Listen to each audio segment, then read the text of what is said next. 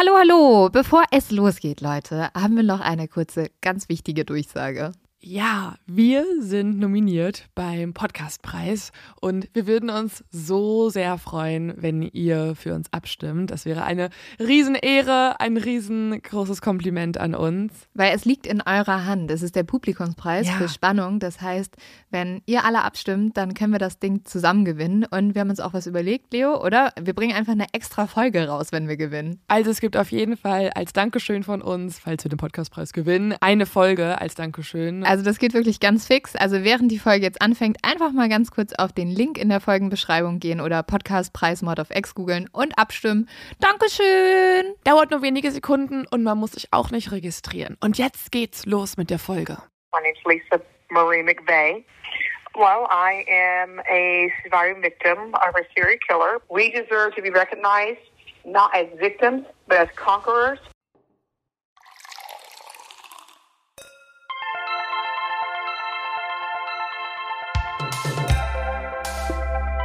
Mord auf X.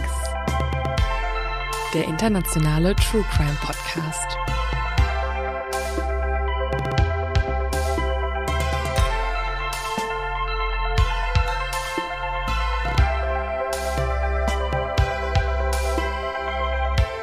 Hallo und herzlich willkommen zu einer neuen Folge, einer lang ersehnten, hoffentlich, Folge äh, von Mord auf X. Hallo, wir haben euch vermisst, aber Ja. wir sind zurück.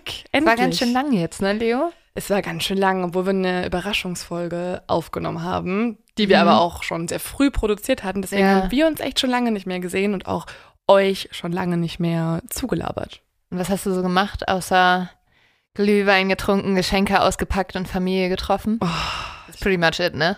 Hauptsächlich im Pyjama, ja, und dann vielleicht noch manchmal im Pyjama Gassi gehen, aber das kann man auf dem Land ganz gut auch im Pyjama machen. Ja. Einfach dann, man braucht einfach hohe Chelsea-Boots und dann sieht jede karierte Pyjama-Hose auch extra. Also man steckt die dann rein. Das Mm. Ja. ist jetzt echt ein krasser Pro-Tipp für alle, die äh, Gassi gehen und gerne im Pyjama sind. Ähm, das sieht man dann nicht mehr. Das ist Aber ich muss auch sagen, also gerade so im Urlaub und wenn man zu Hause ist, weigere ich mich einfach, irgendwas anderes zu tragen, ne? Voll. Also zum Beispiel, wir, fahren ja mit unserer Familie immer viel nach Föhr und ich würde auf Sylt einfach nicht überleben, weil ich laufe nur in Gummistiefeln rum und nur wie so ein Penner. Und das Sylt wirst du runtergeschmissen von der Insel, wenn du das machst. Ja, also da wäre ich wahrscheinlich so, da wären alle so, ah. Aber also das, das ist für mich auch, ich würde nie irgendwo hingehen, wo ich schon so weiß, da geht es nur darum, wie ich aussehe, weil Leute, wenn ich Urlaub habe oder Feiertage sind, dann geht es für mich darum, dass ich mich wohlfühle. Und ich fühle mich wohl. scheißegal, was ihr denkt. Und das, liebe ja. Exis, ist der Grund, warum wir einen Podcast bei Ja. Lynn im Zimmer machen und keinen Genau. Menschen begegnen, sondern Damit nur uns uns gegenseitig. Ja, das, das Ganz ist der genau. Grund. Ich finde es so krass, weil wir machen ja eigentlich jeden Podcast auch live zusammen. Mhm. Und mega viele machen mittlerweile ja über Distanz. Ich kann mir das nicht Ich vorstellen. auch nicht. Ich finde das ganz komisch. Ich muss dich halt irgendwie sehen, weil ich will mich ja richtig mit dir unterhalten. Ja, also ich, ich glaube, wenn du halt einfach so, ja, irgendwie zum Beispiel eine Geschichte erzählst, die du zum Beispiel zum Großteil geskriptet hast, dann ist es viel einfacher. Oder wenn du jetzt, na gut, aber Laber-Podcast machen das ja auch, die machen Voll. das dann irgendwie über Video. Aber ich, für uns funktioniert das einfach nicht, Leo. Wir könnten niemals eine Fernbeziehung führen. Nee. Das geht nicht. Nee, das wäre schwierig. Also mein, äh, ich glaube, meine größte Herausforderung über die Feiertage war, ähm, meine, meinen Kater zu überstehen, weil ich habe gemerkt, dass ich gar nicht so trinkfest bin, wie ich immer dachte. Mhm. Ähm, vor allem, weil die Familie meines Freundes sehr trinkfest ist. Mhm. Und ich komme dann mal an und der Papa sitzt schon so im Auto und ist so, machen wir ein Wine-Tasting oder ein Bier-Tasting. Und ich immer so, ah, Wohnsweif. Und dann die Freunde, also der Hamburger Freundeskreis, die sind auch alle sehr trinkfreudig. Und zum Beispiel ist es bei denen so Tradition, wir feiern Silvester und am nächsten Tag werden Reste getrunken, ne? Und ich bin Silvester aufgewacht und mir tat der ganze Kopf weh und ich war so, ich bin jetzt nicht in der Lage und es war so, doch, wir treffen uns jetzt alle und da wurde dann Bloody Mary rausgeholt und ich habe so wirklich ein Glas Sekt die ganze Zeit umklammert gehalten und so Ja, man fühlt genippt. sich nicht mehr so, so trinkfest, wenn man mit Leuten vom Land, vor- also okay, ich komme aus Hamburg, aber Mhm. Ja. bei mir ist ja noch krasser, weil ich finde, auf dem Dorf sind die Leute wirklich gut trainiert. Ja, ja, wirklich. Andererseits ist es jetzt auch nicht so eine mega Special-Sache, dass du am Tag nach Silvester dich echt nicht gut gefühlt hast. Ja, die anderen aber auch nicht und die haben das irgendwie überstanden. Die haben dann halt weitergetrunken. Das war, war klug. Aber ich habe mein Magen war nicht ready dafür. Das, das ist komisch, obwohl wir eigentlich schon seit über 100 Folgen trainieren, ne? Naja, wir sind ja schlechter geworden. Ja, wir trinken beide wieder Kaffee an dieser Stelle. Also Ja. Kaffee auf Ex ähm, für diese Folge. Ähm, Ich glaube, wir brauchen wieder unsere Live-Tour, die ja zum Glück diesen Sommer stattfindet, damit wir mit euch wieder trainieren können. genau, dann ist es auch noch ein bisschen anderes Feeling Ja. als ähm, im, im, hier im kleinen Mini-Büro. Ich würde natürlich auch gerne was privat erzählen über meine, über meine Aufenthaltstage zu Hause, aber ähm, tatsächlich darf ich das nicht. Was? Ich, Familie hat den Riegel vorgeschoben. Ja. Leo, als ob wir uns davon jemals hätten beeinflussen Ja, aber lassen. du hättest das sehen müssen. Ich habe ich hab ja den Witz gemacht, dass es bei mir zu Hause nur Weihnachtstraumata gibt und keine Oh, okay. Tradition. Und an dem Tag gab es vielleicht schon mini kleine Auseinandersetzungen mit meiner Mama. Und dann hat sie das gehört und war extrem traurig und Oh noch saurer als davor schon. Deswegen Oh kann ich an dieser Stelle nicht über private Sachen reden, die zu Hause passiert sind. Zum Beispiel kann ich nicht darüber reden, dass es extrem anstrengend war, mit einem Hund nach Hause zu fahren und bei jeder kleinen Tatze auf dem Boden kompletter Nervenzusammenbruch durch, mit diversen Familienmitgliedern stattfindet. Das besprechen wir nicht an dieser Stelle. Also, ähm, wir können zusammenfassen, Leo hatte einfach super erholsame, total schöne Feiertage mit der Familie. Mama, ich hatte wirklich eine mega gute Zeit zu Hause. Also ich bin trotzdem froh, natürlich wieder in meinem eigenen Reich zu sein, Ja. aber ich glaube, das geht super vielen Leuten Hä, so. mir geht das genauso. Ich finde, nach den Feiertagen ist man immer so ein bisschen so, ja, also. es gibt einen Grund, warum ich ausgezogen bin. Es ist schon, ich bin schon bereit, wieder, wieder zu kommen. Aber deswegen ist es ja auch so schön, dann nach Hause zu fahren und dann sich wieder auf den Alltag zu freuen. Wohl dosiert, Ja. äh, das aufzuteilen aufs Jahr.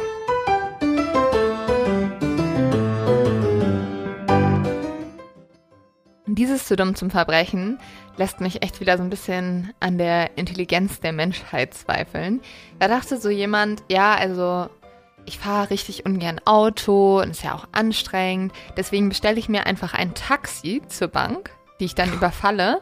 Und dann lasse ich den Taxifahrer draußen Das warten. wäre buchstäblich ich. Und dann nehme ich das Taxi auch zu mir nach Hause, Mhm. damit der Taxifahrer ganz genau sagen kann, das Welche ist- Route? Ja, und hier wohnt der Typ. Die neue Version, die modernere Version wäre, wenn eine Person jetzt mit so einem Share-Auto dahin Ja. fährt und dann weiter und dann kannst du auf der Karte einfach genau verfolgen. Wahrscheinlich hat er dem Taxifahrer einfach zu wenig Trinkgeld gegeben. Stimmt, wenn du gerade eine Bank ausraubst, Ja. solltest du auch mal vielleicht nicht nur 1 Euro geben, sondern 100. Ja, und dann halt sagen, du hast mich nie gesehen. Genau. Aber ja, also das ist schon, fahr selber Wie oder viel, lauf. wenn du jetzt Taxifahrerin wärst, ne? Wie viel müsste dir jemand anbieten, dass du es nicht verrätst? Ich hätte, also die Wahrscheinlichkeit wäre für mich zu groß, dass der Typ gefasst wird und dass ich dann auch mit im Boot sitze. Weil wenn er schon so dumm ist und mein Taxi genommen hat, dann denke ich jetzt nicht, dass der mega klug ist. Und dann bist du ja, stimmt. dann bist du ja mitschuldig. Aha. Und davor hätte ich zu sehr Angst. Aber sonst, Und wenn er so richtig professionell wirkt, so, ey, ich habe schon drei gefälschte Ausweise, ich werde demnächst nach Ungarn abreisen und ähm, über Österreich fliegen. ja, ist ja noch schlimmer, dann bin ich ja die Einzige, die man verknacken kann. Stimmt, ja. Nee, ich würde das nicht machen. Ich finde es scheiße, wenn Banken Million? ausgeraubt Eine werden. Million? Oh, eine Million würde ich schon. Okay. Probleme, die wir nie haben werden. Also. Aber ich finde es wichtig, dass wir auch das besprechen. Ja. Also wir reden jetzt Ja. nicht nur über True Crime-Fälle, sondern auch einfach über Szenarien, die absolut unwichtig sind und niemals eintreten werden. Über eine fiktive Million, genau. die eher andere Podcast-Kollegen von uns haben, statt von uns. Aber Leo, wir hatten ja zwar, zwar keine Millionen bekommen, aber dafür haben wir ja andere Erfolgserlebnisse gehabt. Genau. Wir Du haben vor allem. Millionen Dollar wertvolles Interview bekommen. Ja. Und zwar habe ich euch ja schon die Hausaufgabe gegeben auf Social Media, ähm, einen gewissen Film zu schauen. Und äh, alle Leute, die kein, kein Instagram nutzen, kennen ihn vielleicht trotzdem, weil er vor einem Jahr ungefähr auf Netflix getrendet ist. Und zwar heißt der Film Believe Me, die Entführung der Lisa McVeigh. Ein so unfassbar mega, mega beeindruckender, schockierender, kranker Film. Und also wer da nicht in Tränen ausbricht, während man das guckt, da verstehe ich wirklich nicht mehr, wie, wie man überhaupt Filme gucken kann oder als Mensch sich bezeichnen könnte. Ja, auf jeden Fall. ist, also Ich muss schon mal sagen, ich konnte den Film nicht ganz gucken. Also, Echt? ja, weil ich, es zu krass war für dich. ich konnte die ganzen Sachen, wo sie bei ihrem also bei dem Täter war, konnte ich nicht sehen. Ich habe da geskippt. Weil Dass du einen True Crime Podcast machst. ja, aber das, also das, Also das Thema ist echt nicht so nee, meins. das, das geht nicht. Nein, also das, das hat mich so fertig gemacht. Mich hat trotzdem der Film immer noch mega fertig gemacht. Und wir haben den ja beide geguckt. Wann haben wir den geguckt? Das ist schon Monate her. Und von da an haben wir ja gesagt, wir wollen darüber eine Folge machen. Und du hast aber äh, die Protagonistin des Films, weil es ja ein Film, der beruht auf wahren Ereignissen, ähm, hast du ja angefragt und hast dann monatelang Auf- versucht, ein Interview zu kriegen. Ja, weil ich finde es immer so schade, wenn man über Fälle redet. Also wir reden ja über viele Fälle, die Ja. abgeschlossen sind und in der Vergangenheit liegen. Keine Ahnung, 1950 oder 70 irgendwie Hillside Strangler, keine Ahnung, solche Sachen. Und wenn es ein Fall ist, worüber es einen aktuellen Film gibt und eine Person, die da auch drüber spricht, gibt, dann ähm, finde ich es immer cool, wenn man die Leute auch versucht, zumindest aus erster Hand zu befragen. Ja. Es wird daraus natürlich nicht immer ein Interview, aber allein für die Recherche ist es gut, weil zum Beispiel diese Folge jetzt, die Podcast-Folge, beinhaltet mega viele Infos, die es nirgendwo gab, die ich nirgendwo finden konnte und die teilweise sogar falsch erzählt wurden. Also im Film beispielsweise wurde da ziemlich viel abgeändert und es wurde auch ehrlicherweise ganz viel Extremes rausgelassen, weil es dem Produzenten halt zu krass war für den Film. Aber ja, du hast ja gerade schon gesagt, das hat echt lange gedauert. Und zwar ähm, gibt es auch gar nicht irgendwie ein Profil von ihr oder irgendwie einen Kontakt von ihr im Internet. Aber wenn man sich auf einer Plattform befindet, wo eigentlich berufliche Kontakte sich austauschen, dann kommt man eventuell auf das Dezernat, in dem sie arbeitet und so weiter und so fort. Da habe ich ungefähr noch 5000 Mal geschrieben und es kam keine Antwort mehr, weil sie auch nicht gerne Interviews gibt. Ja. Ähm, dachte ich halt auch, okay, sie antwortet mir jetzt sowieso nicht mehr und habe es dann trotzdem weiter versucht. Und irgendwann kam dann so wirklich nur so ein Einzeiler, call me at 2 p.m. tomorrow. Ja, und du bist komplett ausgeflippt. Ich ja, weiß das noch. Ich bin wirklich Willst du eigentlich ausgeflippt. mal den Namen sagen, weil wir sagen die ganze Zeit nur sie. Also, es handelt sich in dieser Folge um Lisa McVeigh. Diese Folge erzählt ihre Geschichte, ähm, die Geschichte von dem, was ihr passiert ist. Und es gibt auch einen Teil 2, der kommt nächste Woche und der beschäftigt sich dann mit dem Mann, der ihr das angetan hat. Und im Endeffekt ist das hier eigentlich die Geschichte eines Mädchens, eines 17-jährigen Mädchens, das ihren Entführer und Serienmörder dazu bekommen hat, sich gewissermaßen in sie zu verlieben und sie deswegen auch freizulassen. Und wie sie es gemacht hat und so weiter, erzähle ich gleich. Aber bevor wir darüber sprechen, müssen wir uns einmal kurz die Ereignisse in der Gegend angucken, in der Lisa gewohnt hat. Und dafür begeben wir uns in die 80er Jahre zurück, in die Gegend Tampa in Florida. Die Menschen in Tampa sind sich seit einiger Zeit bewusst, dass da irgendwas Gruseliges vor sich geht. Es gibt nämlich mittlerweile schon über 50 Berichte von einer ziemlich verstörenden Sache. Und zwar melden sich fast im Wochentakt Frauen bei der Polizei, die etwas Secondhand verkaufen wollten und es deswegen bei Cracklist hochgeladen haben, also so ungefähr das eBay Kleinanzeigen des ja, der 80er Jahre oder des Amerikas aktuell immer noch. Und haben dann auch Nachrichten bekommen, unter anderem von einem gewissen Käufer. Der war an den Sachen sehr interessiert, die sie reingestellt haben ins Internet, hat dann auch angeboten, sie direkt abzuholen und zu bezahlen, ist dann zu den Frauen nach Hause gefahren, hat dort dann jede dieser Frauen immer gefragt, ob er auch auf die Toilette kurz könnte. Und sobald die Frau dann zugestimmt hat und diesen Mann in die Wohnung gelassen hat, hat er sie vergewaltigt. Und da das jetzt ganz schön oft schon passiert ist, hat die Polizei diesem Mann auch einen Namen gegeben, und zwar den Kleinanzeigenvergewaltiger. Den gibt's also gerade in Tampa. Also der ähm, vergewaltigt die Frauen und danach geht er wieder. Genau. Okay. Also er hat sie dann immer gefesselt und lässt sie dann vergewaltigt zurück. Den gibt es schon mal. Den sucht auch die Polizei in dieser Zeit. Aber das ist nicht alles. Im Jahr 1984 eskaliert die Lage dann völlig, denn jeden Monat findet die Polizei nun erneut eine Frauenleiche in der Gegend. Die meisten Leichen wurden auch bewusst positioniert, und zwar mit dem Gesicht nach unten, mit einem Seil um ihren Hals und mit gespreizten Beinen. Außerdem finden die Ermittlerinnen und Ermittler auch neben den Frauen immer wieder Fasern eines roten Teppichs. Und das ist auch ganz wichtig für diesen Fall, dass ihr euch das merkt. Das war es dann aber auch schon an eindeutigen Spuren. Irgendwas anderes kann man nicht wirklich herausfinden. Es gibt halt dieses Seil und diesen roten Teppich, aber keine DNA, keine Reifenspuren.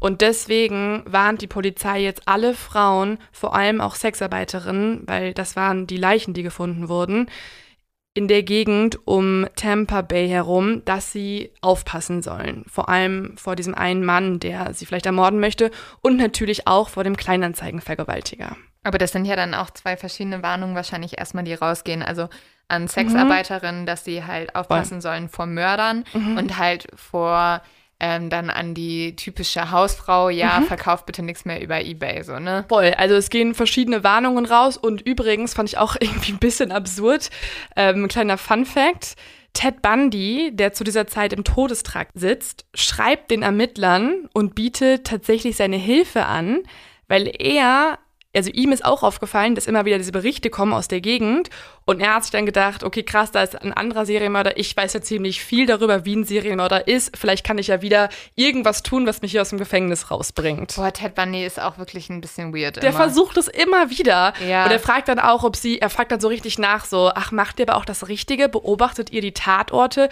weil ich weiß ganz sicher, dass der Mörder dort wahrscheinlich immer wieder zurückkehren wird. Ich glaube, das hat aber auch mit einer Arroganz zu tun von ihm, ne, dass er immer denkt, er ist der Einzige, der die durch, also der andere Mörder durchschauen kann und er ist der ja, mega tolle Profiler. Wollte, ja, natürlich, er wollte auch einfach seine eigene Hinrichtung halt verzögern. Ne? Ja. Deswegen lehnen die Ermittler in Tampa auch sein Hilfsangebot ab. Mhm.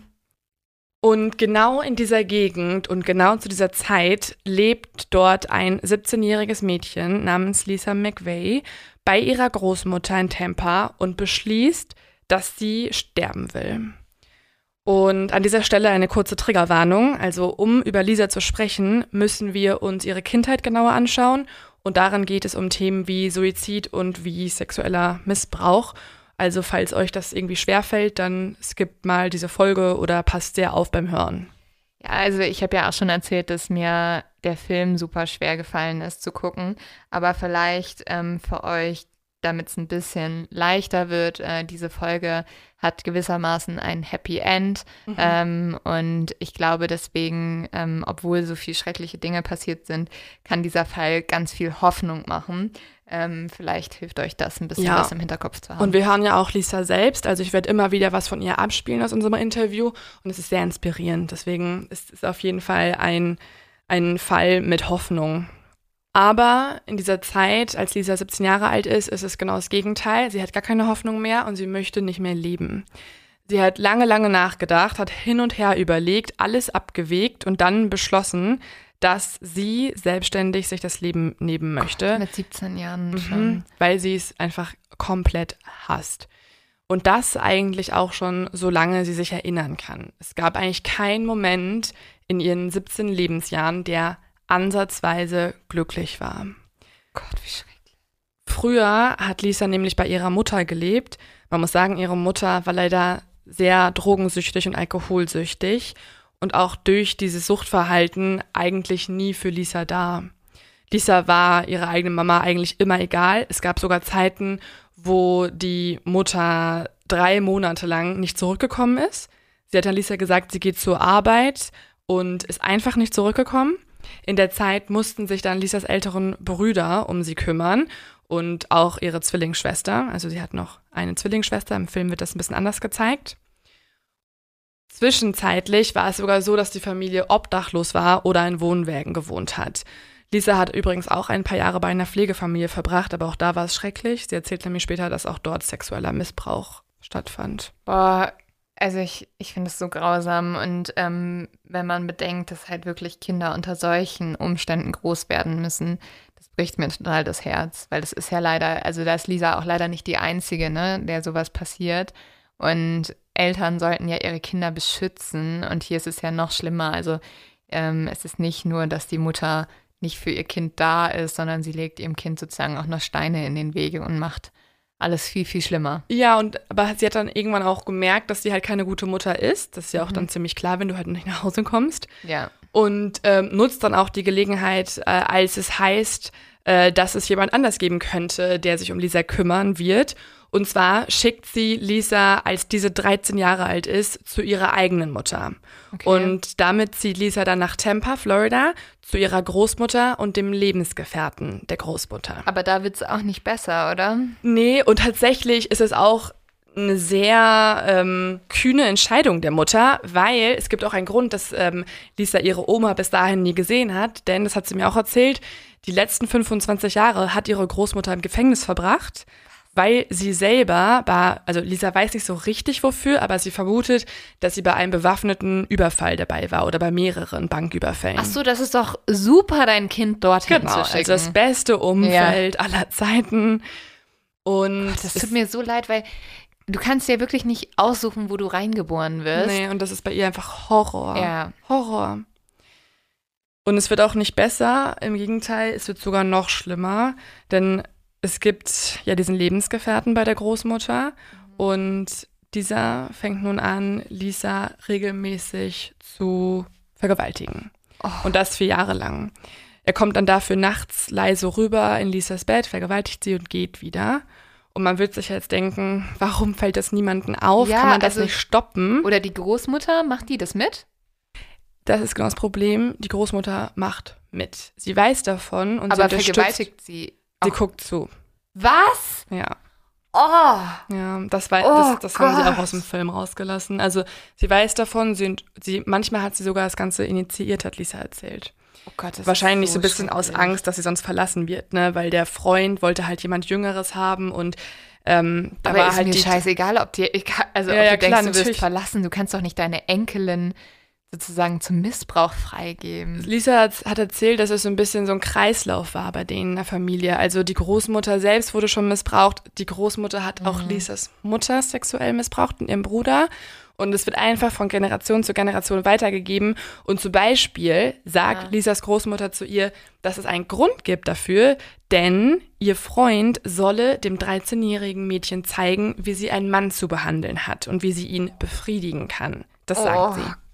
Gott. Lisa spielt tatsächlich in der Zeit auch öfter mal mit dem Gedanken, sich ausreichend Geld dazu zu verdienen und dann von zu Hause irgendwie abzuhauen. Sie hat halt gar nicht zu diesem Zeitpunkt, weil ihr nie jemand irgendwie Taschengeld gegeben hat. Deswegen fängt sie an, nach der Schule bei einem Donutladen zu arbeiten, bei Krispy Kreme Donuts. Und tatsächlich arbeitet sie auch ganz oft zwei Schichten, weil sie einfach nicht nach Hause will. Sie ist also dann vormittags und nachmittags dort. Oh, Oder auch die Nachtschicht sogar noch. Ich finde es so schrecklich. Ja. Also ich weiß, ich werde das jetzt 10.000 Mal sagen, aber also diese Oma ist ja bitte die schlimmste Frau auf der ganzen Welt. Wie Ja, die ist auch nie ins Gefängnis gegangen. echt. Mhm. Aber sie ist mittlerweile tot, aber sie wurde nie verurteilt dafür. Und also wie egoistisch kannst du sein? Also klar, super schrecklich, wenn dir es selber auch mal passiert ist, aber einfach, also es klingt so, als hätte die nur an sich gedacht Hat in dieser auch. ganzen Geschichte. Lisa hat auch gesagt, so wie die Großmutter im Film dargestellt wird, ist eins zu eins, wie sie war. Also sie haben sie spot on getroffen. Es wird aber noch ein bisschen schrecklicher. Oh nein, ich Ja. mag es nicht mehr. Ja. Ich würde jetzt einfach gerne gehen. Ich meine, ich will es halt erzählen, weil Ja. das ist so ihre Geschichte. Und Lisa hat selber gesagt, sie findet es ein bisschen schade, dass im Film es alles ein bisschen verharmlost wurde. Mhm. Es wird doch öfter passieren in dieser Folge, ähm, weil die Wahrheit nicht für Menschen ertragbar ist. Aber so ist halt ihre Geschichte. Wenn man die richtig erzählen will, gehört das dazu. Und leider erreicht nämlich der sexuelle Missbrauch auch zu Hause einen Höhepunkt. Denn als Lisa 17 Jahre alt geworden ist, hat ihr Stiefgroßvater, wie man es ja auch bezeichnen könnte, den grandiosen Gedanken, dass er ein Kind zeugen möchte mit ihr. Und die Großmutter weiß davon. Und nun plant ihre eigene Großmutter und der Freund ihrer Großmutter, dass sie Lisa schwängern wollen. Und das ist jetzt auch der Punkt, wo Lisa sagt, ich halte es nicht mehr aus. Ich habe so lange versucht, mich irgendwie hier rauszuarbeiten, aber sie hat entschieden, dass es keine andere Fluchtmöglichkeit mehr gibt, außer halt Selbstmord zu begehen. Weil alles, also sie hat das wirklich ganz krass auch beschrieben. Vielleicht kann ich das mal kurz an dieser Stelle abspielen. And, and killing myself was about setting myself free.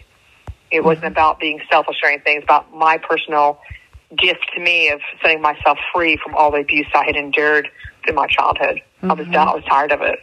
Sie hat es nämlich ganz, ganz ehrlich beschrieben, indem sie gesagt hat, dass für sie eigentlich dieser Akt der Selbsttötung ein Akt der Selbstliebe so ungefähr darstellt. Mhm. Also sie hat es ja wortwörtlich als Geschenk an sie selbst bezeichnet, ja. weil es für sie die einzige Option ist, dem allem zu entkommen und für sie eine Art Erlösung darstellt und der erste Moment auch ist, wo sie selber entscheidet, was mit ihr passiert und nicht, wo irgendwer anders die Kontrolle über sie hat. Also ich muss überhaupt sagen, dass also, dass sie es bis dahin durchgestanden hat, als so junger Mensch so schreckliche Dinge zu ertragen, ähm, finde ich schon bemerkenswert. Und ich kann verstehen, dass man dann irgendwann sagt, ich weiß mir nicht mehr zu helfen. Ich sehe keinen Ausweg. Also ähm, das finde ich ja so schlimm, dass dieses junge Mädchen einfach niemanden hatte, an den sie sich wenden konnte. Und was ihr passiert ist, es ist unbeschreiblich. Das kann man sich gar nicht vorstellen, dass sowas passiert. Also Voll. Wie ich find, also, grauenhaft. Also wie unglaublich schrecklich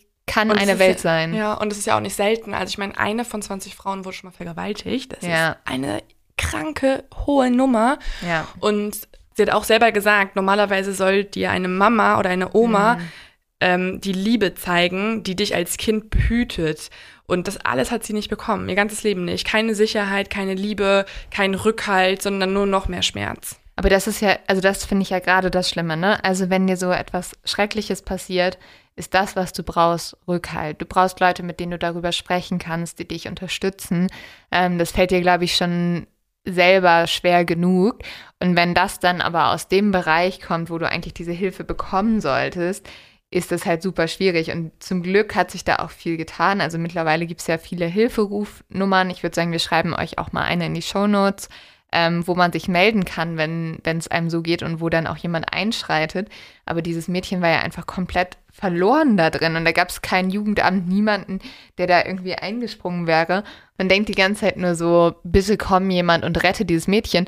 Aber das ist ja das, was sie am Ende dann auch gemerkt hat. Der einzige Mensch, der sie retten kann in diesem Moment, ist sie selber. Ja, beziehungsweise sie hätte eigentlich genau das Gegenteil entschieden, und zwar, ja, dass sie niemals dass sie also, aufgibt. Genau, ja. dass sie aufgeben möchte und das für sie eine Lösung ist. Ja. Genau, und aus genau dem Grund beschließt Lisa dann, dass sie ihren eigenen Abschiedsbrief schreiben möchte und dann am nächsten Tag das Ganze auch umsetzen möchte.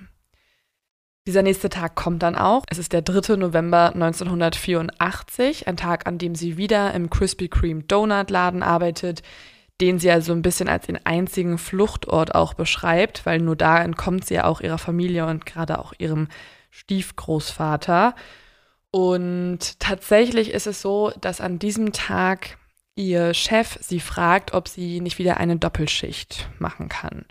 Und sie denkt sich so, ja, was verliere ich? Ich ähm, habe hier eh keine Pläne mehr für mein Leben. Es ist auch egal, ob ich eine oder zwei Schichten arbeite. Also ihr Plan ist, sie will diese Doppelschicht machen und am nächsten Morgen möchte sie sich das Leben nehmen? Nee, danach sogar direkt. Ah, okay. Mhm.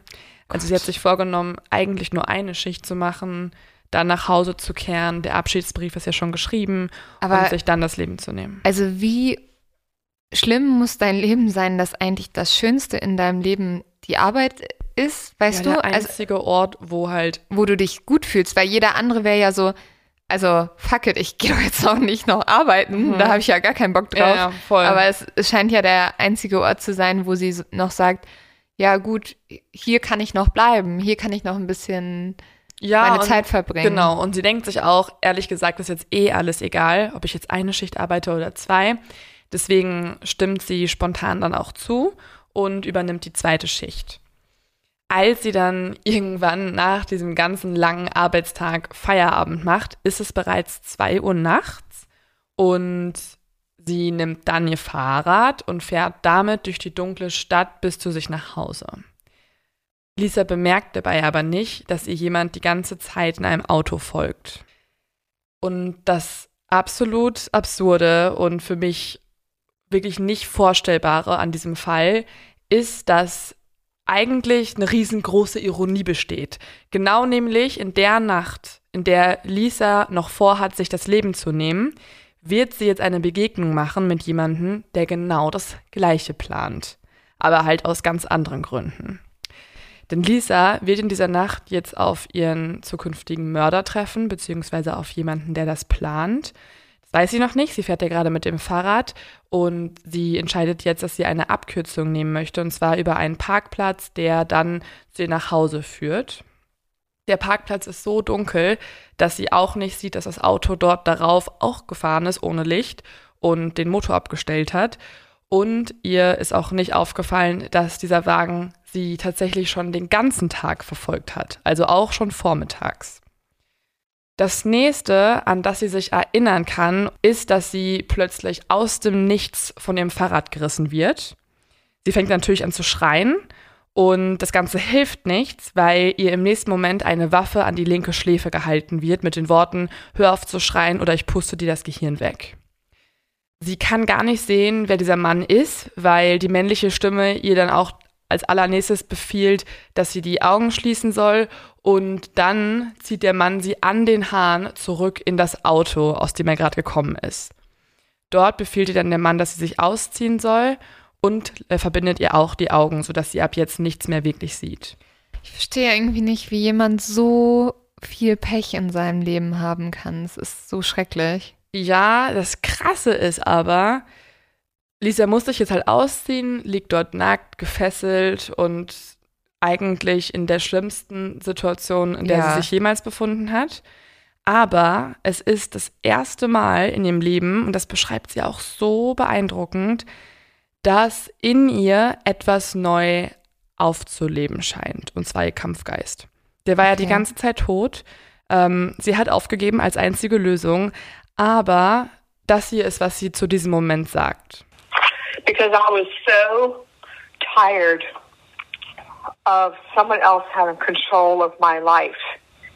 You know, 24 hours prior to my abduction, yeah, I sat down with my suicide note. But when somebody else hmm. took control of me and wanted to do things to me, horrific things to me, I was in a fight for my life. Now it was time. I wasn't going to allow him give him the satisfaction and justification of killing me. If mm-hmm. anyone's going to be responsible for killing me, it's going to be myself. You know, and I, and I just took control. And was I scared? Yes. Did I know who's a serial killer at the time of my abduction? No. But I tell you what, now it's time to fight for my life. Also total inspirierend, weil sie hat eigentlich jetzt gerade gesagt, dass sie eigentlich an dem Tag, als sie ihren Abschiedsbrief geschrieben hat, selber verantwortlich entschieden hat, was mit ihr geschieht weil ihr ganzes Leben lang ja andere Menschen die Kontrolle über sie gehabt haben.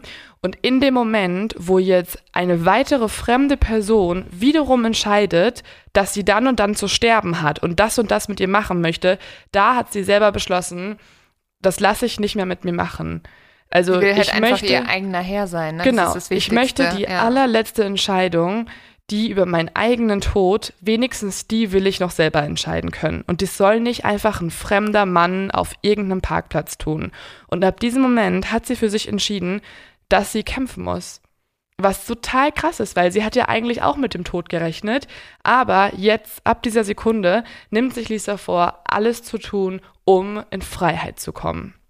Und das ist natürlich erstmal eine riesengroße Herausforderung, weil nicht nur ihre Augen sind verbunden, der Mann fängt sie nun auch an zu fesseln. Er verbindet ihr die Hände, er fesselt ihre Beine und danach zwingt er sie zum Moralsex.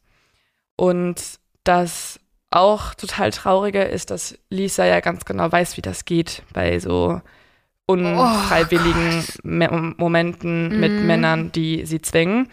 Und sie weiß, wie sie, ja, wie ihre Großmutter schon gesagt hat, wie sie halt dann solche Männer befriedigen kann. Ne?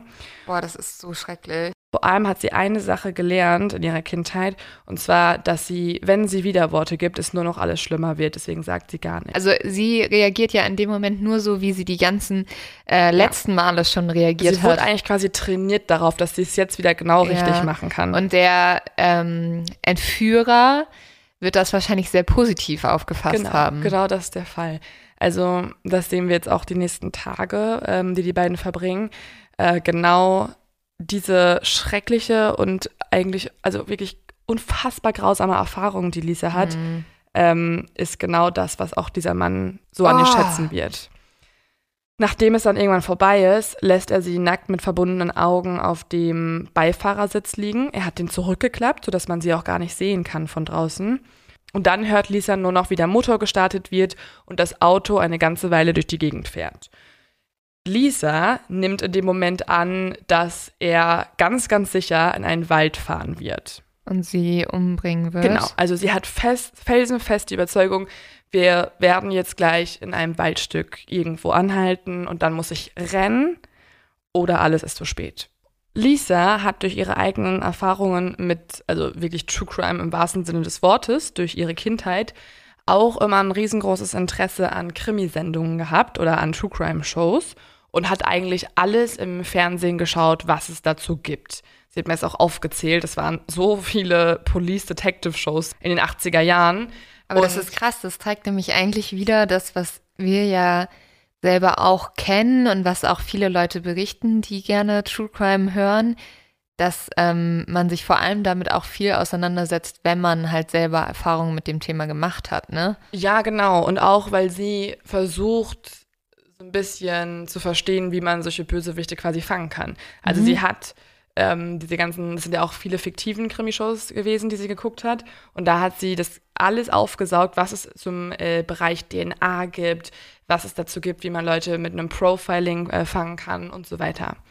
Und genau aus dieser Erfahrung heraus überlegt sie sich jetzt eine Taktik, um gleich im Wald klarzukommen. Und zwar ist ihr erster Plan, dass sie sich nun vornehmen möchte, sich alles zu merken, was auf ihren Aufenthaltsort Rückschlüsse geben könnte, um dann irgendwie schnell davon wegzulaufen. Dann denkt sie an die Krimisendungen, die das Thema DNA besprochen haben und versucht nun auch das umzusetzen. Denn Lisa hat tatsächlich zu diesem Zeitpunkt ihre Tage Ah. und auch einen Tampon drin. Und das ist jetzt ein bisschen krasser, als was im Film gezeigt wird, weil da hat man die Szene, wie sie sich auf den Finger beißt und das unter den Sitz schmiert. Und sie zieht ihren Tampon raus. sie zieht in Wirklichkeit ihren Tampon raus und wirft ihn unter den Sitz. Klug aber. Mega klug, damit man halt, falls sie umgebracht wird, ihre Ja. DNA im Auto findet, sobald dieser Mensch gefasst wird und dann sie als sein Opfer identifizieren könnte, damit er nicht davonkommt. Krass. Also finde ich mega smart. Ja, ich finde es total krass, dass es auch nicht gezeigt wurde. Und sie war auch so ein bisschen schockiert, weil sie war auch am Set und war so, hey, warum macht jetzt nicht, warum, warum beißt sie sich in den Finger? Leo, weil die Periode einer Frau absolut ekelig ist. Genau, wo ich mir so denke, also der ganze Film ist ekelig. Alles, was Ja. hier passiert ist, ist grausam. Aber da hat sie ihre Tage. Aber auf nein, gar also- keinen Fall. Das zeigen wir Leute, nicht. wir können jetzt nicht darüber reden, dass Frauen monatlich bluten. Also, mh, nein. das geht auf gar so fortschrittlich ist noch nicht mal Netflix. Fall. Ja. Aber kann ich verstehen, dass sie darüber sauer war. Also sie war so ein bisschen so, hä, was soll das halt, ne? Ja. Ist die Realität euch einfach zu krass, dann macht keinen Film über mich. Ja. Ähm, ja, aber das war es halt. Ne? Sie hat dann halt die Tampon rausgezogen, unter den Sitz geworfen, was übrigens auch am Ende gefunden wurde. Ah. Also man konnte dadurch krass. auch ihre DNA identifizieren. Nach ungefähr einer Stunde hält das Auto dann an. Sie wird zu einem Haus geführt und dort die Treppe hoch. Und nun fängt Lisa an zu zählen. Sie möchte sich nämlich jetzt merken, wie hoch sie ist, um dann auf die Wohnung wiederum Rückschlüsse zu erhalten, in welcher Etage sie sich befindet. Das heißt, sie eigentlich die ganze Zeit Mhm. ähm, denkt sie total mit und Komplett. ähm, vielleicht überspielt sie damit halt auch ein bisschen die Panik oder äh, Sie versucht halt keine Panik aufkommen Ja. zu lassen. Sie kennt das ja alles. Ja. Ne? Sie kennt solche extremen Momente und ihr oberstes Ziel ist es halt, freizukommen. Und es ist halt mega beeindruckend, was Und dieses junge Mädchen noch macht, Es ne? ist so heftig. Ja. Also sie denkt ja gerade eigentlich wie eine Ermittlerin schon. Ja. Und sie zählt dann jetzt und zählt genau 18 Treppenstufen bis zu seiner Wohnung. Drin angekommen, versucht sie nun zu riechen, ob sie irgendwas hier auch ausmachen kann. Und sie erkennt, dass es frische Farbe auf den Wänden sein muss. Und sie sieht durch ihre Augenbinde unten durch den Schlitz, der noch frei ist, dass sie sich auf einem roten Teppich nun befindet.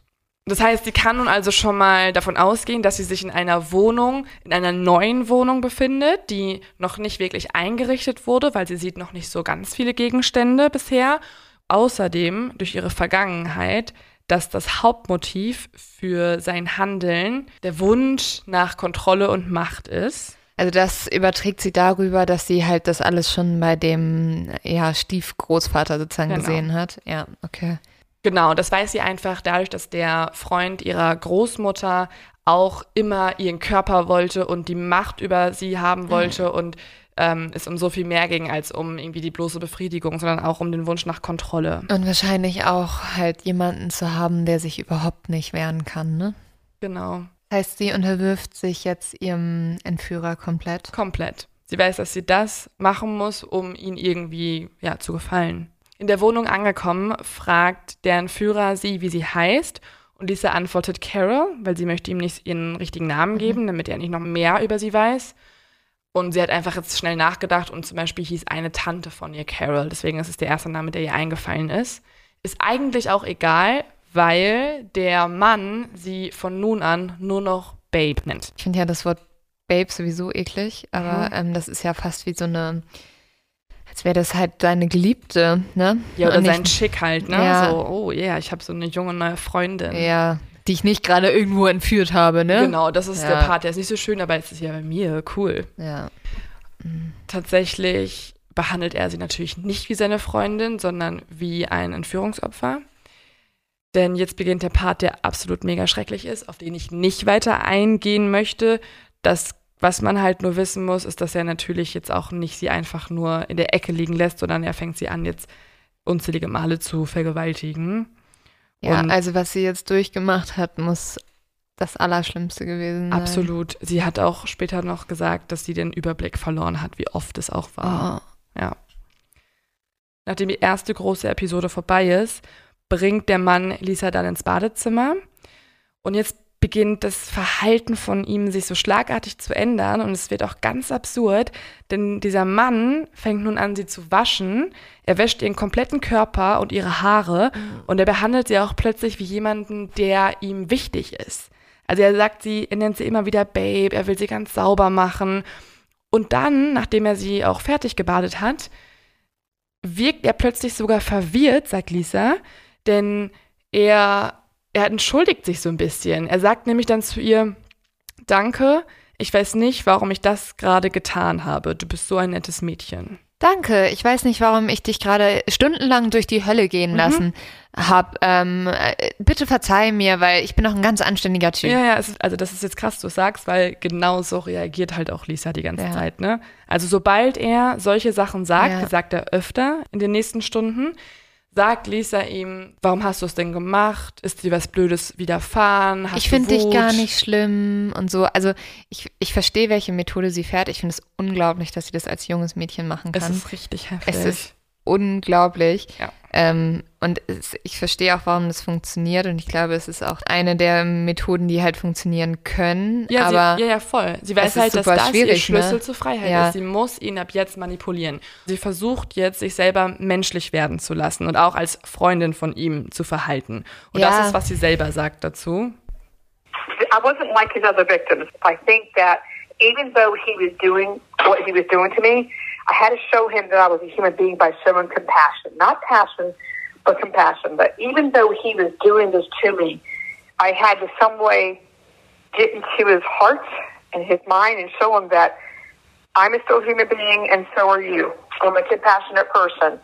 I had to feed on the fact that he was so distraught over a breakup and he was he told me he was getting back at women in general and I said you know I told him I was like but you don't have to get back at women in general. We're all mm-hmm. human beings. Uh, even though he was doing that to me you know he was you know held me captive and you know raped me over and over again you know and I call it rape. I don't call it sexual abuse. I call it rape. Mm-hmm. I had to show him that I still was a human being. Mm-hmm. Because somehow, some way, I was able to get through to his heart. I so I had to just basically lie my way through to appease him to make sure he stayed calm for the majority of the time I was with him and keep him calm because that's how my grandma's boyfriend was. If I just literally pissed him off, he would go into his rage and just beat me senseless. There was times I couldn't go to school because I was covered in bruises. In order to keep this man calm, I almost had to treat him like my grandma's boyfriend. Also sie hat gerade gesagt, dass sie als oberstes Ziel sich gesetzt hat, verständnisvoll zu wirken. Weil wenn sie genervt reagiert hätte, dann wäre er genauso ausgerastet wie der Lebensgefährte ihrer Großmutter.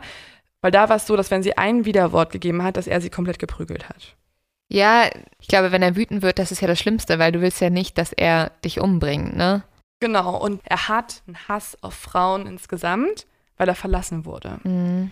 Und deswegen ist es super schlau, dass sie sich halt so menschlich macht und so individuell auch darstellt. So, ich bin Carol und ich höre dich zu, ich verstehe dich und sie antwortet auch auf all seine Fragen mit einer ausführlichen Geschichte. Zum Beispiel fragt er sie einmal auch etwas mega ekelhaftes, denn er fragt sie, wie alt sie ist und äh, wo sie zur Schule geht und so. Und nachdem sie sagt, dass sie da und da ist, in der Highschool, will er von ihr ganz ausführlich wissen, in der Frauenumkleide ist. Also er möchte von ihr ganz ausführlich wissen, wie die anderen Mädchen aussehen, wenn sie sich alle vom Sportunterricht ausziehen und so weiter. Oh, ist er vielleicht auch ein bisschen pädophil? Nee, er hat, ja, nee, die anderen Mordopfer waren eher älter. Also Lisa ist jetzt schon die jüngste. Also es gibt noch mehr Opfer. Ja, wir haben ja schon am Anfang über ein paar Fälle geredet, wo Ja. man sich denken kann, dass die wahrscheinlich mit dem Fall was zu tun haben. Und vielleicht ist ja auch schon der ein oder anderen Person aufgefallen, dass ähm, Lisa ja auch in eine Wohnung reingekommen ist mit rotem Teppich. Ah, hey, ja, also ich habe es tatsächlich ein bisschen vergessen, aber es macht jetzt voll Sinn. Krass. Mhm. Ja, gut. Aber das waren doch alles zum Großteil Prostituierte, oder? Genau, ja. Und auch ältere Frauen und tatsächlich hat sich Lisa auch ein bisschen älter ausgegeben. Mhm. Auch wieder mit dem Hintergedanken, dass er sich wahrscheinlich schlechter fühlen würde, wenn er wüsste, dass sie noch minderjährig ist. Mhm. Und deswegen hat sie gesagt, sie wäre 19 Jahre alt.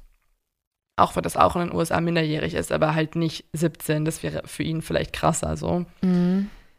Und auch auf die Frage, wie die anderen Frauen denn so aussehen, wenn sie sich ausziehen, also die Mädchen in der Schulumkleide, lügt Lisa.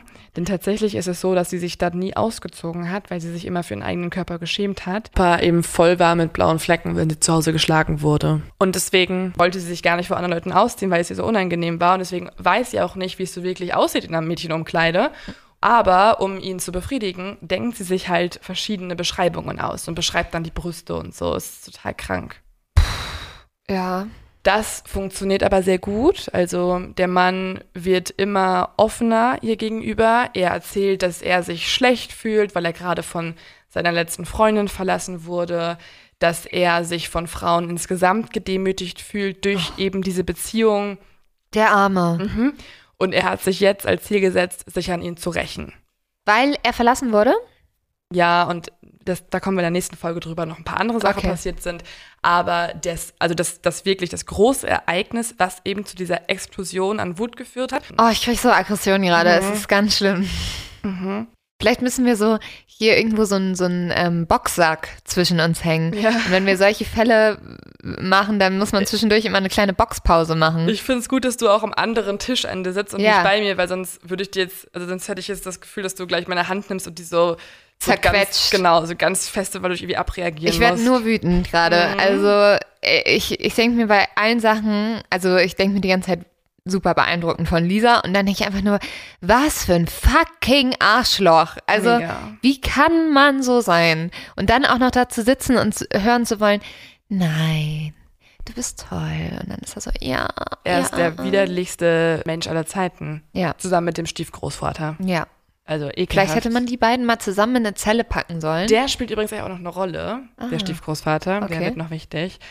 Ähm, ja, die hätten sich gut verstanden, glaube ich. ja, die hätten sich mal beide ein bisschen selber vergewaltigen können. Okay, ja, das stimmt. Oder kastriert werden können. Ja, wäre auch gut Ja. gewesen. Jetzt zurück zur Geschichte. Lisa. Vielleicht, weißt du, wen wir drauf hätten ansetzen sollen? Loretta, ähm, Ah ja. Aus der Penis-Folge. Ja. Die, die Folge mit dem Penis. Die Auch hätten eine wir- sehr also hörenswerte hätten- Folge. Könnt ihr alle mal reinhören. da hätten, also jetzt hätten wir sie wirklich gebraucht, wie sie mit ihrem Küchenmesser ankommt und einfach mal so, Bobbit. ja, einfach so BAM. Mhm.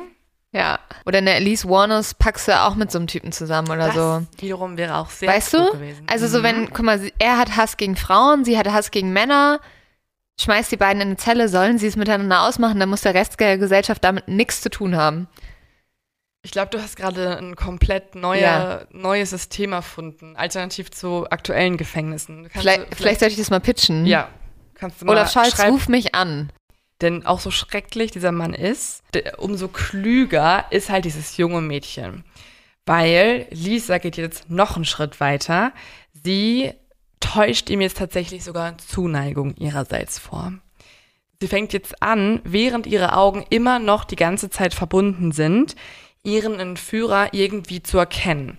Also sie nimmt ihre Hände und fängt an, sein Gesicht so ein bisschen zu berühren. Sie tastet rum. Sie ähm, merkt sich auch alles, weil das ist ja auch wieder wichtig. Falls sie doch freikommen sollte, mhm. möchte sie ihn ja auch identifizieren können.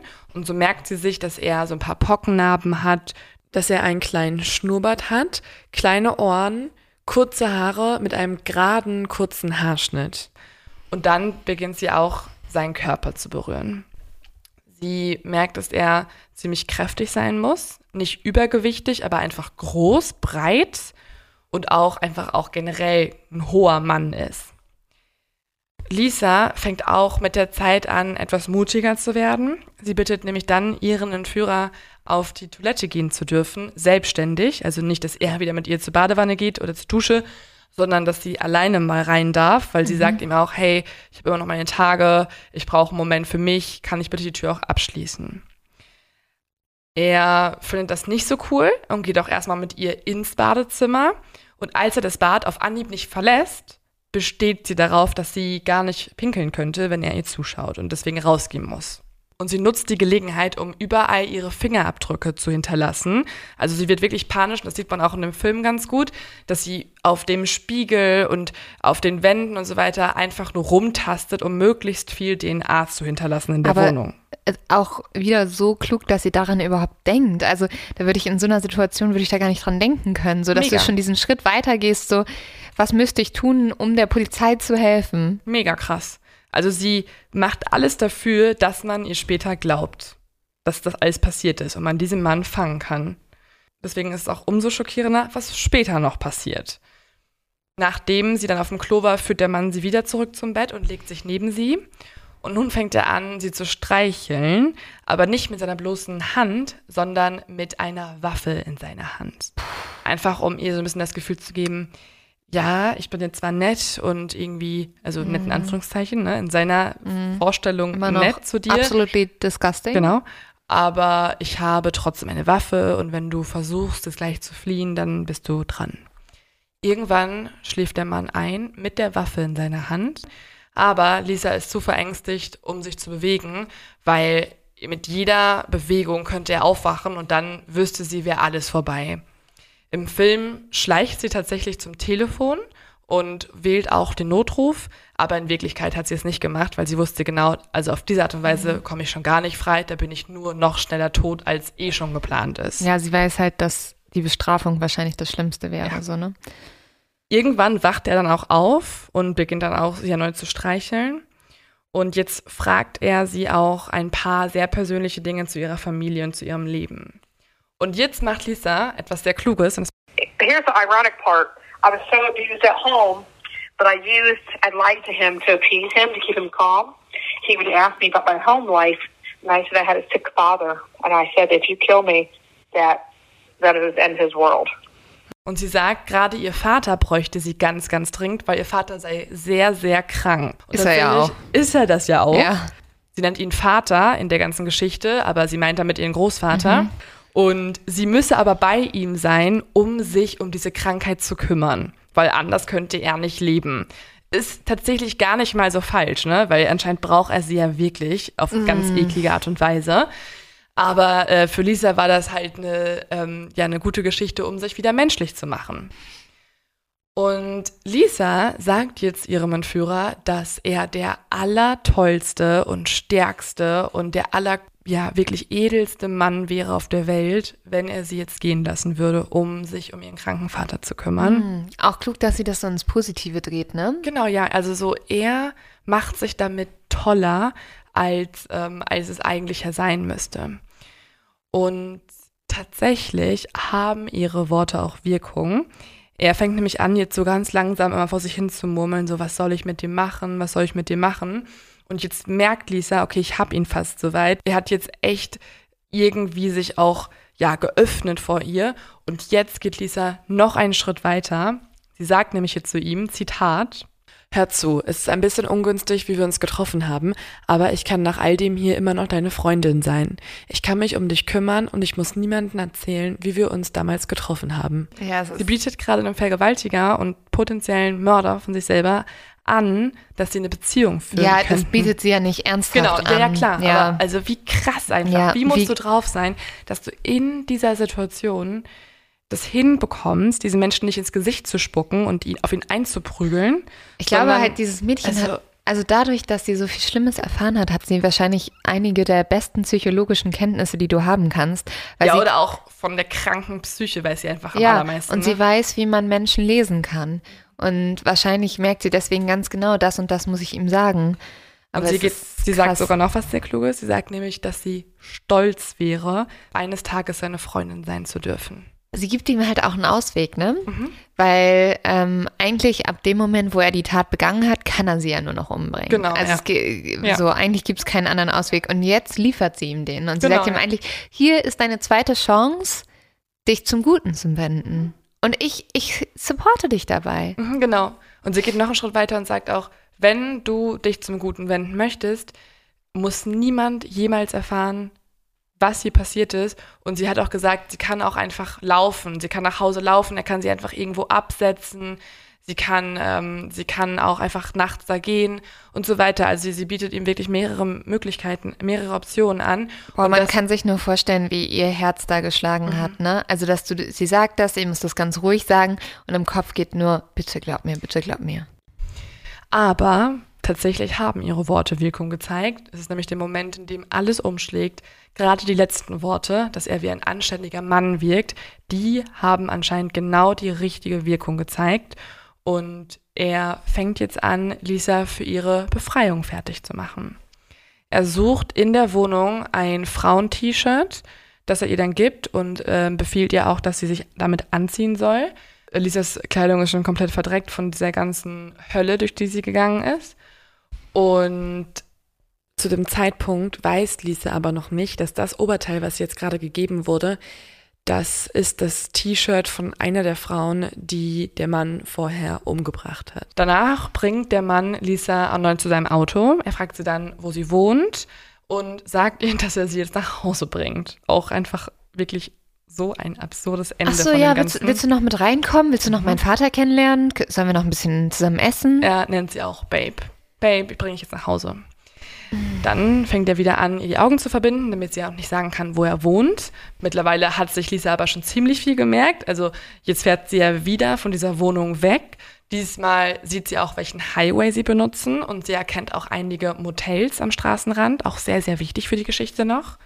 Und irgendwann fällt dem Mann dann auf, dass er noch ähm, ja, tanken muss. Er braucht auch noch Geld zum Tanken. Und so sieht Lisa nun, wie der Mann zu einem Geldautomat geht. Sie merkt sich auch, welche Tankstelle das ist und welcher Geldautomat. Und sie sieht sich jetzt auch, während der Mann sich mit dem Rücken zu ihr befindet. Da nutzt Lisa die Zeit und schaut sich jetzt ein Auto um und sieht, welche Automarke das Auto hat. Und zwar erkennt sie vorne auf dem Armaturenbrett einen Schriftzug und zwar steht dort Magnum auf dem Armaturenbrett. Kurz bevor sie dann am Ziel sind, also bei ihr zu Hause, hält er an. Er beugt sich dann zu ihr vor, umarmt Lisa und dann entschuldigt er sich für alles, was er ihr angetan hat. Er sagt, dass sie ihn irgendwie beeindruckt hat und dass es auch ihn vor allem sehr beeindruckt hat, wie rührend sie sich um ihren eigenen Vater kümmert. So klug, dass sie das gesagt hat. Mhm. Er sagt ja tatsächlich so, das ist auch der Grund, warum ich dich jetzt freilasse. Und dann, oh, das ist alles so krank, küsst er sie auf die Stirn und sagt, pass auf dich auf, hoffentlich wird dein Vater wieder gesund, Babe. Im nächsten Moment darf sie aussteigen, die Autotür schließt sich, sie weiß nicht, was sie tun soll, sie weiß nicht, was sie gerade eigentlich passiert, das ist für sie alles zu viel. Sie steht da einfach wie angewurzelt und fängt dann an, ganz schnell zu gehen. Das Auto fährt um die Ecke und danach ist es weg. Krass. Und sie ist allein. Und Lisa ist jetzt nach 26 Stunden an der ähnlichen Stelle, wo sie auch schon vorher war, also wo sie quasi gekidnappt wurde. Und sie sagt über diesen Moment Folgendes. Ich nahm die Augenbinde ab und das Erste, was ich sah, war diese wunderschöne, prächtige Eiche. Das war der Moment, in dem ich wusste, dass sich mein Leben zum Guten ändern würde. Ich sah die Zweige des neuen Lebens. Oh. Lisa fängt jetzt an zu rennen. Sie, sie hat sich erst auf den Boden geschmissen, weil sie halt einfach gar nicht wusste, was jetzt gerade hier passiert ist. Und dann im nächsten Moment schaltet sie erneut und weiß, fuck, was ist, wenn er es sich anders überlegt und zurückkommt und ihm klar wird, dass es ein Mhm. Fehler war von ihm. Deswegen fängt sie an, so schnell zu rennen, wie es nur geht. Sie rennt über die Straße, sie duckt sich bei jedem kleinsten Geräusch hinter ihr, bei jedem Auto schmeißt sie sich völlig traumatisiert hinter einen Busch, einfach nur damit ihr niemand folgen kann. Und tatsächlich folgt ihr auch dieses Mal niemand. Also sie schafft es jetzt nach Hause. Sie schafft es nach Hause. Obwohl das ja auch nichts Positives eigentlich ist. nichts Positives. Jetzt beginnt die nächste Hölle, ehrlich gesagt. Wurde sie denn vermisst? Tatsächlich hat ihre Großmutter und auch der Freund ihrer Oma die ganze Zeit eigentlich nichts getan. Auch wenn Lisa so lange weg war und jetzt halt komplett verdreckt nach Hause gekommen ist, kümmern die sich darum gar nicht. Und sie haben sie auch nicht vermisst gemeldet, weil Lisa war 26 Stunden weg und es war denen eigentlich ziemlich scheißegal. Das wundert mich leider überhaupt nicht. Und was eigentlich auch richtig krank ist, zu Hause angekommen, hat Lisa erstmal 30 Minuten an die Tür hämmern müssen und niemand hat geöffnet. Gott. Die haben einfach nicht geöffnet, die waren zu Hause. Und dieses arme Mädchen, ey. Das ist, sie ist dreckig, sie trägt das T-Shirt einer Toten und muss irgendwie ins Haus kommen, weil sie ja immer noch Angst hat. Und ihre Großmutter hat dann irgendwann geöffnet, sieht dann so Lisa und sagt dann erstmal zu ihr, krass, wo warst du denn jetzt so lange und warum bist du so dreckig? Mhm. Oh Gott. Sie fängt dann an, ihrer Oma alles zu erzählen, was da passiert ist. Und die beiden glauben ihr gar nichts. Die glauben ihr einfach nicht. Die, die sagen allen Ernstes, dass sie sich einfach nur ausgedacht hat, um jetzt nicht wie ein schlechter Teenager dazustehen, der abgehauen ist, um irgendwie zu feiern und zu trinken. Lisa schreit, sie schreit, fucking glaubt mir, was ist mit euch, ihr gestörten Menschen, glaubt mir. Sie weint, sie haut auf den Tisch, sie weiß sich überhaupt nicht zu helfen und sie zwingt auch ihre Großmutter, endlich irgendwann die Polizei anzurufen. Die lässt sich darauf dann irgendwann auch ein, aber eigentlich mehr, um der Polizei zu sagen, so, Jo Leute, meine Enkelin hat mich jetzt gerade hier gezwungen, mal anzurufen. Die ist aber wieder zu Hause. Die war nur abgehauen und jetzt erzählt die irgendein blödes Zeug. Sagt ihr doch bitte mal, dass das Mist ist. Also wenn die jetzt irgendwie zu euch kommen sollte, die erzählt nur blödes Zeug. Das Gute ist, Also diese Großmutter würde ich auch gerne einfach, also die, die kann ich auch in irgendeine Grube die schmeißen. Großmutter ist schrecklich. Ja. Schrecklich. Wie kann man so sein? Wie kann man so sein? Also, ja, ich werde dir keine Antwort darauf geben können, Leo, aber ähm, ich glaube fast, also diese Großeltern sind für mich, diese Großmutter und Du überlegst, wer aber am schlimmsten ist und du wolltest. ja, Die, sind, die sind für mich genauso schlimm. Ja, also es ist alles schlimm. Es ist alles Ja. schlimm. Ich weiß jetzt nicht, was ähm, Lisa am meisten im Leben halt traumatisiert hat. Ich glaube, die Nacht beim Serienmörder war auch halt unfassbar. Allerdings war das ja auch so ein bisschen der Moment, wo sich ihr Leben komplett geändert hat. Da hat sie zumindest beschlossen, dass sie leben möchte, Mhm. im Gegensatz zuvor. Was natürlich das alles irgendwie nicht besser macht. Nein. Aber eine gute Sache ist wenigstens, dass am anderen Ende der Leitung ein Polizist ist, der das Ganze ernst nimmt. Denn ab dem Moment, wo er Lisa im Hintergrund schreien hört, dass sie vergewaltigt wurde und entführt wurde, da nimmt er sich vor, wenigstens mal einen Routinebesuch abzustatten bei der Familie. Er fährt dann dorthin. Dort besteht Lisa weiterhin darauf, dass sie vergewaltigt wurde, dass es einen Menschen gibt, der sie festgehalten hat gegen ihren Willen. Und deswegen beschließt dieser Polizist, dass er Lisa mit aufs Revier nimmt. Und Lisa hat zu mir gesagt, dass hätte es diese Entscheidung nicht gegeben, hätte sie sich zwei Tage später wieder das Leben genommen. Weil sie hätte es nicht ausgehalten, dass Ja. die Hölle wieder zu Hause Ja, beginnt dass sie wieder vergewaltigt wird, dass ihr niemand glaubt, dass ihre Großeltern ihr nicht glauben, dass ihre, ihre Mutter, ist eigentlich noch heftiger, die hat davon auch mitbekommen. Lisa hat auch ihre Ja. leibliche Mutter angerufen. Und die hat sogar auch Lisas Geschwistern erzählt, dass Lisa sich die ganze Story mit dem Serienmörder selber ausdenken würde, um sich wichtig zu tun. Also es ist unglaublich schrecklich. das und nicht ist, krank? Ja, und es ist unglaublich krass, aber man muss trotzdem auch sagen, genau diese Angst, dass einem keiner glaubt, ist der Grund, warum ganz viele Frauen niemals Mhm. über das sprechen, Mhm. was ihnen passiert ist. Ja. Ne? Da habe ich auch mal kurz nachgeschaut, ähm, wie es zahlenmäßig da aussieht, weil natürlich ist Lisa auch kein Einzelfall. Durch die Erhebung der Agentur der Europäischen Union für Grundrechte, der F FRA, zeigt sich, dass tatsächlich eine von 20 Frauen in ihrem Leben schon einmal vergewaltigt wurde, was einfach nur krank ist. nur etwa 13 Prozent der betroffenen Frauen melden den schwerwiegenden Gewaltvorfall der Polizei. Ja, weil die meisten sich noch nicht mal eingestehen können, dass es wirklich eine Vergewaltigung war mhm. auch. Und ja. Angst haben, was passiert und mhm. was ist, wenn die Leute, ich hatte ja auch irgendwie Schuld, weil ich hatte ja auch irgendwie was Falsches an, was Voll. weiß ich was, ne? Oder ich bin verwandt mit der Person, ja. will ich dafür sorgen, dass meine ja. ganze Familie mich hasst. Das ist einfach krass.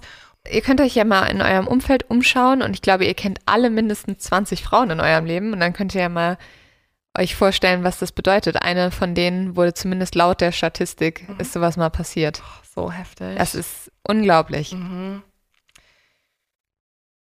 Jetzt kommen wir zu der einer der wenigen Stellen der Geschichte von Lisa, die positiv ist. Denn als Lisa jetzt aufs Polizeirevier kommt, da glaubt dir eigentlich wieder niemand, was nicht positiv ist, sondern einfach nur krank. Auch alle weiblichen Ermittlerinnen sagen, mhm. hä, die kann sich an das Auto erinnern, die kann sich an den Teppich erinnern, die weiß, wo der gewohnt hat, die kann rekonstruieren, wie seine Wohnung aussieht. Das ist alles sehr untypisch für ein Führungsopfer. Die denkt sich das aus. Das sagen die meisten Polizisten dort. Die finden, die detailreiche Erklärung von Lisa passt einfach nicht zu einem Opfer. Das ist ja so schrecklich. Also die hat diese ja. ganzen grauenhaften Sachen überlebt und jetzt muss sie noch die Leute davon überzeugen, ja. dass ihr das passiert ja. ist. Die sind alle davon überzeugt, dass sie zu intelligent gehandelt hat, als dass es wahr sein könnte. Was so krank ist, weil es war. Nein, Entschuldigung, du warst zu klug. Entschuldigung, du hast dir das irgendwie gut gemerkt. Warum bist du nicht komplett stumm und traumatisiert? Das ist dein Fehler erneut. Aber ich wollte eigentlich zu der guten Sache kommen, nicht zu den ganzen aggressiv machenden Sachen. Es gibt einen Menschen, einen Mann, der ihr dann doch zuhört. Und zwar ist das der auch in dem Film ikonisch dargestellte Detective Larry Pinkerton. Uh. Larry Pinkerton, was sich übrigens für mich anhört wie ein absoluter Fake-Name. Ja, schon.